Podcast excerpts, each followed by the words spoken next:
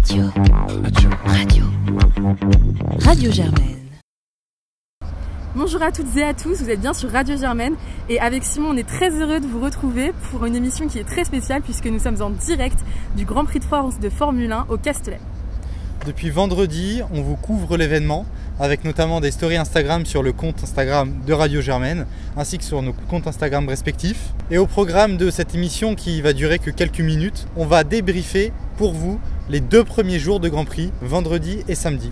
En gros, il faut que vous preniez cette émission comme votre guide pour bien suivre la course de dimanche, parce qu'on va décortiquer pour vous et avec vous ce qui s'est passé en essai libre 1, 2 et 3 et en qualification qui viennent de se terminer. On peut commencer, je pense, par euh, vendredi, donc essai libre 1, essai libre 2.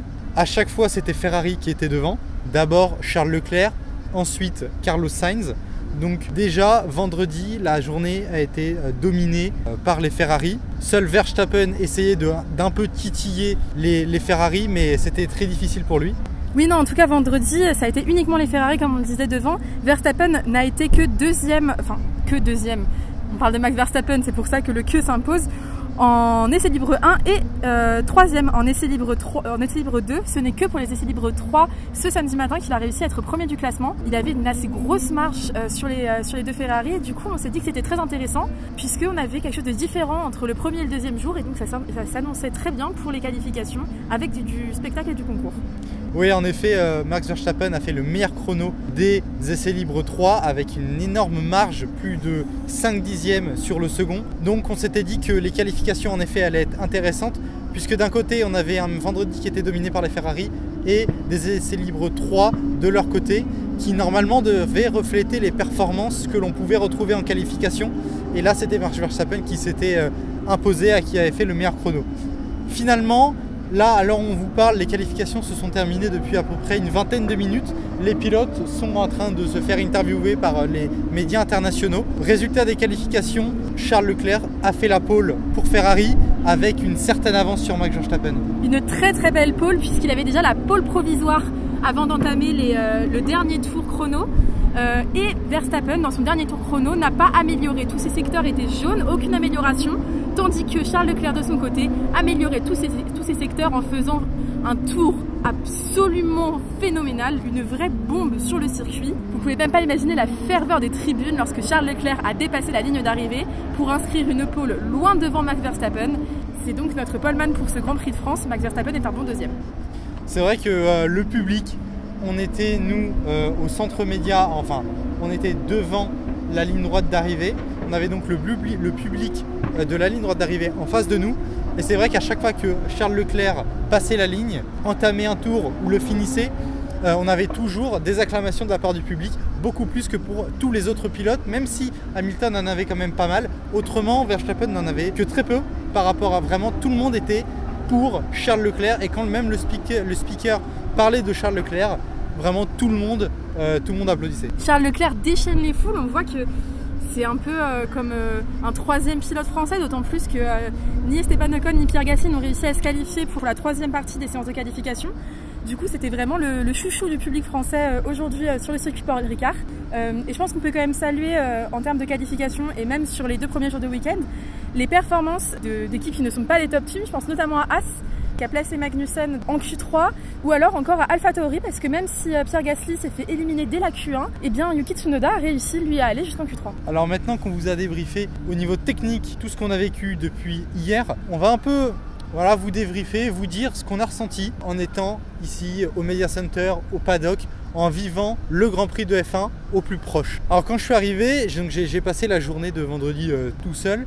Euh, je suis d'abord allé au Media Center, c'est très silencieux. Il y a, en fait, il y a tous les médias internationaux qui sont là-bas, extrêmement silencieux. Tout le monde est en train de, travailler, en train de, soit de, regarder les réglementations de la Fédération internationale de l'automobile, donc les réglementations de la Formule 1, soit en train par exemple d'examiner, de scruter des photos de, de monoplace de Formule 1 pour voir quels ont été les changements apportés par les équipes au début de ce week-end de Grand Prix. Donc une atmosphère très, studieuse au sein du Media Center avec une vue, euh, comme vous l'avez vu dans nos stories Instagram, une vue incroyable sur la ligne droite d'arrivée, sur la ligne droite principale euh, du circuit du Paul Ricard. Par la suite, je suis allé euh, au paddock. Donc le paddock, c'est là où se situent tous les motorhomes des écuries de Formule 1, là où sont les hospitalités de ces écuries où sont invités euh, bah, eh tout simplement les invités des écuries euh, de Formule 1. Donc euh, comme vous l'avez vu, j'ai pris une photo de chaque motorhome des écuries. C'est extrêmement euh, luxueux. Il y, a, il y a pas mal de monde, il faut le dire. Il y a beaucoup de monde. Surtout aujourd'hui par rapport à hier. Parce que bah, hier c'était seulement les, les essais libres. Et donc c'est vrai que par rapport à vendredi, aujourd'hui avec les qualifications, on avait un paddock avec énormément de monde. C'était pas noir de monde non plus, mais il y avait quand même énormément de monde. On voit vraiment une, euh, une grosse sollicitation de, euh, du public pour euh, les pilotes et pour les écuries, puisque donc dans le paddock ont accès euh, tous les, euh, tout le personnel de la Formule 1, le personnel des équipes évidemment, les pilotes, les médias, mais également euh, certains euh, fans VIP. privilégiés, Voilà, VIP, VIP. qui euh, soit se font offrir, soit paient des billets très chers pour pouvoir accéder à ce paddock. Et du coup, c'est vrai que quand on y va, on voit euh, les pilotes, on voit les patrons d'écurie, on voit la télé, on a très envie de leur parler parce que c'est des gens qui sont très importants dans la Formule 1 et qui ont beaucoup à dire. Mais ce sont des personnes qui sont très très très sollicitées et euh, ce que j'ai remarqué vraiment chez les pilotes, c'était quand même beaucoup de fatigue en fait à chaque fois qu'on les voyait.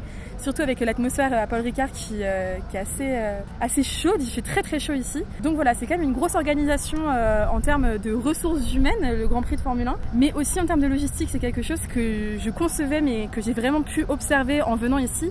C'est euh, tout l'aspect technique et logistique derrière le Grand Prix avec euh, des paddocks euh, séparés pour les différentes séries, que ce soit la Porsche Super Cup, la F2, la F1 ou la W Series, avec à chaque fois beaucoup beaucoup de matériel, les motorhomes à déplacer, les camions, les voitures, absolument tout. C'est une véritable fourmilière technique et c'est euh, assez impressionnant à regarder. Et comme on vous l'a dit, on a vu énormément de monde, les pilotes, les, euh, les patrons d'écurie. Alors on, a, on dirait Mercedes c'est des fantômes, c'est-à-dire qu'on a vu à peu près tout le monde, à peu près euh, voilà, les pilotes de toutes les écuries, les patrons de toutes les écuries, sauf Mercedes. Mercedes c'est vraiment des fantômes, c'est-à-dire on n'a ni vu Hamilton, ni George Russell, ni même Toto Wolff, le patron de l'écurie Mercedes. Et puis il y a assez peu de monde aussi devant le motorhome Mercedes par rapport au motorhome Ferrari, où il y a vraiment tout le monde devant le motorhome Ferrari en train d'attendre pour essayer d'avoir une photo avec, euh, avec Charles Leclerc. En fait, on voit vraiment une différence de philosophie de travail au niveau des différentes équipes, mais aussi au niveau des fans, parce qu'on sait que les fans de Ferrari sont très fervents. Mais voilà, on voit les équipes qui euh, vont euh, plutôt volontiers se prêter aux activités euh, de médias, de fans, et les équipes qui préfèrent se concentrer uniquement sur la course. C'est le cas de Mercedes. Mercedes d'ailleurs qui a été une surprise, je sais pas forcément dans, quel sens, mais ils avaient amené beaucoup d'évolutions sur leur voiture, des nouveaux packages à ce Grand Prix de France. Et on n'a pas forcément vu l'écart se réduire. Alors est-ce que ils ont raté leur pari? Est-ce que euh, Red Bull et Ferrari ont eux aussi repris des secondes? On ne sait pas forcément, mais en tout cas on sait que même si Mercedes est toujours là collée juste derrière les deux top teams, euh, elle n'arrive pour l'instant pas à combler l'écart. Elles sont très bien placées quand même sur la grille de départ. Je crois qu'Hamilton euh, est cinquième et George Russell doit être septième si je ne me trompe pas, avec Lando Norris entre les deux. Euh, elles sont quand même assez bien placées sur la grille. On verra demain les performances qu'elles peuvent faire, surtout avec une piste qui risque d'être très compliquée pour les pneus. Et c'est d'ailleurs une question au niveau des, des packages qu'avait apporté euh, Mercedes pour ce Grand Prix. C'est une question qu'on a posée à Despielo, donc euh, le plus gros youtubeur F1 en France. On vous met l'interview. Donc on est avec euh, Despielo, le plus gros youtubeur F1 en France. C'est gentil, merci. Et aussi euh, streamer sur Twitch, faut pas exact, l'oublier. exact. Euh, T'es invité par Alpine, c'est ça? Euh, je suis invité par le Grand Prix de France plutôt. Par le Grand Bah, Prix de France. J'ai déjà été invité par Alpine. Je peux rentrer. euh, je suis, je suis allé sur la grille avec, avec Alpine pour le Grand Prix de, de Silverstone. Là, pour le Grand Prix de France, effectivement, c'est plutôt le Grand Prix de France qui m'invite gracieusement. Parce que, bah, ça fait déjà des années et des années que je travaille avec eux pour essayer de promouvoir un peu la, la Formule 1 euh, justement en France et puis bah, essayer de dire à tout le monde de bah, venez, vous allez voir, c'est quand même un beau spectacle. Même si le Paul Ricard n'a pas toujours été le circuit de prédilection des fans, il y a quand même une belle ambiance et euh, généralement là de ce qu'on a vu euh, sur euh, la fan zone et tout aujourd'hui là tout le monde est super heureux j'ai l'impression qu'il y a vraiment beaucoup de bons retours dans les tribunes donc c'est top puis il y a beaucoup beaucoup de monde aussi Ouais. Justement, tu parlais du calendrier avec le Paul Ricard, de l'influence. On a deux questions par rapport à ça. Déjà sur le Grand Prix de France en général. Euh, on sait qu'il est un peu sous- il est menacé pour l'an prochain. On parle aussi de Nice, mais aussi de l'Afrique du Sud qui pourrait peut-être le remplacer. Euh, Qu'est-ce que tu en penses Euh, Est-ce qu'il faudrait absolument le remplacer par Nice pour garder un F1, euh, une- un Grand Prix en France? Ou tout simplement, c'est pas possible de garder un Grand Prix en France? Bah en fait c'est un peu compliqué parce qu'il y a énormément de variables qui rentrent en jeu. Forcément il y a des variables commerciales, il y a des variables aussi surtout de, de, de RSE, il y a des variables de, public, de spectacle aussi en piste. Donc on va voir ce que ça va donner sur la course. Moi j'ai un bon pressentiment, mais j'espère qu'il se vérifiera. Euh, mais derrière, effectivement, c'est euh, le Grand Prix est menacé et vaut mieux, faire un beau Grand Prix et prendre le temps d'arrêter quelques années et de revenir avec, euh, euh, une bonne organisation ou une nouvelle organisation, refaire les choses correctement. Euh, parce que bah, peut-être qu'on peut s'améliorer, peut-être qu'on peut faire d'autres choses, peut-être qu'on peut aller euh, sur d'autres circuits. Euh, voilà, c'est un peu compliqué en France parce qu'au final, quand on regarde un petit peu les choix, on a le Paul Ricard, on a euh, Manicourt. Et puis en autre circuit, ça va être compliqué parce qu'on peut aller au Mans, mais au Mans, il faudrait être sur le grand circuit euh, qui fait 13 km. Pas sûr que ce soit homologué pour euh, justement accueillir la Formule 1. On peut aller sur le circuit Bugatti, mais c'est un grade 2, donc pareil, il faudrait le mettre aux normes. Et. Déjà avec les F4 qu'on roule, se mettre à deux troncs, c'est un peu tendu, on va pas se le cacher. Euh, et puis bah, sinon, bah, c'est de construire un circuit euh, de, de A à Z entre guillemets, principalement probablement dans une ville comme Nice ou euh, dans une autre grande ville. Ce serait génial que ce soit à Paris, mais bon, ça va être compliqué de faire venir la F1 à Paris. Et puis après, il y a le dernier gros schéma où là, bah, ça peut être aussi super intéressant, c'est on construit un circuit de terre permanent quelque part, mais du coup, va falloir mettre des investissements à la fois d'entreprise, de manufacture. Il faut que ce soit un vrai pôle pour le sport automobile, pour l'automobile en règle générale, la technologie, l'investissement dans les nouvelles mobilités, etc. Que le circuit qu'on va créer ait un véritable sens sociétal juste plus pour que exactement. par an. Prix. Exactement. Et Donc, puis surtout, euh, c'est pas forcément la direction que prend la F1 en ce moment avec tous les nouveaux circuits qui sont majoritairement des circuits villes. C'est ça. Le, bah, le circuit en ville a l'avantage d'être euh, d'être temporaire, donc au final en termes d'installation c'est plus simple entre guillemets. Alors je sais pas si c'est moins coûteux, mais c'est euh, plus flexible en termes d'organisation. Euh, donc il faut voir ce que ça donne, mais euh, encore une fois, si on a un bon circuit qui sort de terre avec euh, plein d'investissements sur la mobilité de demain qui est essentielle, ça va être, euh, très intéressant. J'aimerais bien que ça se fasse. Où est-ce qu'il faudrait le faire? Quelle région? Est-ce qu'il y aurait des aides gouvernementales, etc. Ça, c'est une autre question. Ça. Et tu parlais aussi de l'influence. Euh, tu, tu travaillais avec le GP de France pour faire grandir l'influence de la F1 euh, dans le pays. Tu participes au GP Explorer organisé par Squeezie. Squeezie, c'est le plus gros youtubeur français Ouais, ouais, global. Euh, évidemment, ça aura un impact sur l'influence, sur le- la notoriété de la Formule 1 en France. Euh, Qu'est-ce que tu en penses? Est-ce que tu trouves que vraiment ça s'inscrit et au-delà même à l'international, vraiment dans, dans- dans un élan d'aller vers les jeunes? De la part de la F1, euh, que ce soit en France ou à l'international Bah, en fait, ce qui est intéressant, c'est que euh, la Formula One Management essaie de faire quelque chose de très à l'international, un peu aussi euh, UK, parce que bah, forcément, elle, vient de, de Grande-Bretagne. Euh, maintenant, le, Grand Prix Explorer, c'est une opportunité qui est incroyable dans le sens où euh, ça permet de continuer de dynamiser, de faire de la rétention d'audience sur et même de faire découvrir euh, une énorme audience jeune ce qu'est le sport automobile en règle générale, la monoplace, euh, plutôt les 24 heures du Mans pour le coup et euh, tout ce qui est euh, Automobile Club de l'Ouest, euh, euh, le, championnat du monde de- d'endurance. Euh, donc ça donne un, énorme regain là-dessus, euh, sur le sport auto en, général. Et en fait, on se rend compte que la France est un- une nation du sport automobile, une nation de l'automobile, et pas pour rien qu'on qu'on appelle un Grand Prix un Grand Prix, euh, qu'on appelle, euh, je sais pas, le parc fermé. Parc fermé, il y a plein de termes qui sont, qui sont tous français. Le premier, euh, la première vraie course, le premier vrai Grand Prix automobile était en France, à Pau en 1901 de mémoire. Donc en fait, le, truc c'est que euh, on est une grande nation du sport auto. Il y a des, comme dans l'histoire, bah, il y a des moments où euh, on oublie certaines choses, on se concentre sur d'autres qu'on adore tout autant. Et là, on a un, vrai regain. Et en fait, on se rend compte que bah ouais, on est une nation qui aime l'automobile. Et peut-être que bah, faut penser l'automobile de demain de manière différente. Faut penser au sport automobile de manière différente pour demain aussi. Mais on aime faire la course et, euh, et c'est ça qui est, qui est génial. quoi. Et enfin, dernière question sur les trois séances d'essai libre auxquelles on a assisté depuis hier.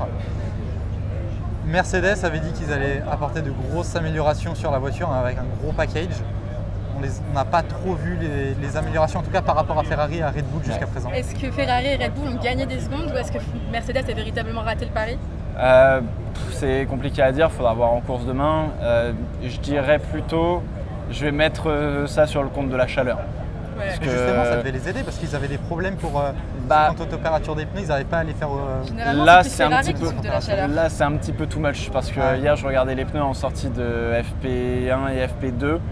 Le- euh, Il y a du graining sur, pour à peu près tout le monde euh, sur les softs et les médiums. Ouais. Donc euh, il y a beaucoup de travail à faire pour les ingés et les pilotes pour savoir comment on allait orienter le setup de la voiture. Là, j'ai pas eu le temps de voir ce que ça avait donné sur la FP3.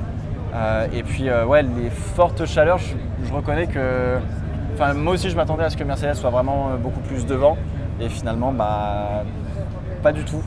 Et c'est vrai que Donc euh, là, c'est un peu plus compliqué, mais euh, j'ai cru voir que Pierre Gasly performait pas mal avec l'AlphaTauri, donc euh, ça va quoi. c'est vrai qu'on peut voir des pneus soft juste derrière nous. Euh, ils sont. Il tire un peu la gueule. hein. Ouais, Ils sont. euh, Ça, il y a du graining un, des- petit peu, un petit peu partout. Donc, pneus hier, un peu plus frais. Justement, hier, j'avais euh, j'avais filmé des pneus euh, médiums de Alpine. Ouais. C'est vrai qu'il y a beaucoup aussi de. Ouais, il y a beaucoup de graining, on sent que le, le pneu, euh, il y a, en fait il y a une grosse différence de, de- de température entre le dessus du pneu et à l'intérieur la carcasse. Et en fait ça, ça fait que le dessus du, du pneu va brûler un peu plus vite ou va être trop chaud par rapport à ce qu'il y a en dessous et donc du coup bah, la voiture devient vraiment une bille. Et j'avais posé la question à Esteban Ocon comment on ressentait du graining et il me dit mais il m'a dit euh, mais en fait c'est infernal parce que tu as vraiment l'impression d'avoir des pneus encore plus froids que si tu n'avais pas chauffé tes pneus en sortie des stands. Ouais. Donc c'est assez, c'est très complexe. Donc en fait, il n'y a, il y a pas le choix. C'est soit euh, effectivement tu roules beaucoup plus doucement pour faire chuter le pneu en température et donc rééquilibrer les températures, soit bah, tu violentes le pneu et donc du coup tu essaies de faire partir le graining le plus vite possible en étant très, Très agressif. Très. C'est ça. Donc euh, le graining peut se nettoyer, se Mais c'est nettoyer. un petit peu compliqué. mais là, vu l'état des pneus, Oui. bon, bon chance comme on Du dit. coup, on aura une stratégie pneumatique euh, sur ce Grand Prix qui va peut-être euh, rendre la course euh, intéressante. Minimum deux, je pense. Trois peut-être, ouais. Je, je pense que ce sera. J'espère- En fait, j'espère qu'on arrivera à jongler entre les deux et Les les trois arrêts. du Paul ouais. Euh, voir une course stratégique. Peut-être qu'on aura une belle, Ouais. belle course en vrai. J'espère. Ouais. Puis en plus avec euh, le Dirty Air qui a presque disparu, justement on parlait de ça notamment par exemple dans le secteur 1 et même dans le secteur 2 au niveau du bossé. Euh, c'est vrai que là du coup ce sera beaucoup moins, beaucoup moins présent donc euh, C'est ça. ouais, Bah, en fait, ce qui, est- petit ce qui va être intéressant, c'est que euh, Nicolas Latifi le, le disait, c'est que le, oui, on a moins de air, donc forcément on est plus proche, mais du coup, a fortiori, le, par conséquent, la- l'aspiration est moins, moins violente aussi. Ah. Donc on a toujours besoin du DRS. Et en bout de ligne droite, là, avant la chicane, finalement, peut-être que ça va pas trop mal se passer. J'espère qu'on n'aura pas de, de train DRS comme on a vu sur d'autres Grands Prix.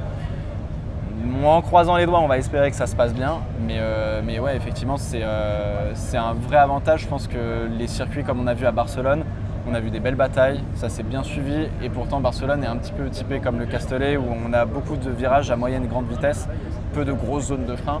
Et donc, c'est euh, toujours le, problème. Si on n'a pas une grosse zone de frein, on ne peut pas avoir. euh, on peut pas avoir de dépassement, on ne peut pas avoir d'attaque, euh, etc. Donc là, pour le coup, je pense que la réglementation va dans le sens du circuit Paul Ricard. Donc j'espère qu'on aura une belle course dimanche. ouais. Parfait.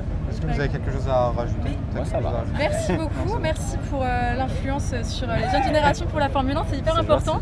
Et puis pour les jeunes filles qui suivent aussi beaucoup les youtubeurs, ça peut les faire accéder à ce. euh, D'accord, On a vu Chadwick en, en entrant dans le média Très content de voir cool. Chadwick. trop cool. Donc euh, super taf. Bravo. Bah, merci beaucoup, merci à vous. Merci, Merci. de continuer à faire briller aussi le- la- les jeunes générations euh, de médias. Parce que c'est important aussi, mine de rien. Merci. Et c'est sur euh, cette interview de Despiello que euh, s'achève euh, cette émission assez courte pour récapituler vendredi et samedi. Et ne restez pas sur votre faim, cette émission de samedi n'est que le début. Nous aurons une émission qui va récapituler tout le week-end, après dimanche, après la course, où nous allons débriefer ensemble de ce qui s'est passé, euh, de l'expérience de Grand Prix. Euh, J'avoue que moi, c'est mon deuxième Grand Prix. J'invite véritablement tous les fans de Formule 1 qui le peuvent, parce qu'il faut aussi savoir que c'est très onéreux euh, de venir sur, sur un circuit, parce que c'est une très belle expérience. Et en course, on voit de très belles actions. Donc on a hâte, Simon et moi, de vous retrouver le plus vite possible. Ce sera sûrement lundi soir pour l'émission qui va récapituler tout le week-end, dont la course. Et si vous entendez un gros bruit de fond, en fait, c'est les Formule 2 qui sont en train de rouler, qui sont en train de faire leur course. Donc euh, voilà, on est désolé pour le bruit de fond, mais on peut pas faire autrement. Voilà, c'est les aléas du direct. On se retrouve très bientôt pour la deuxième émission de ce Grand Prix de France. Salut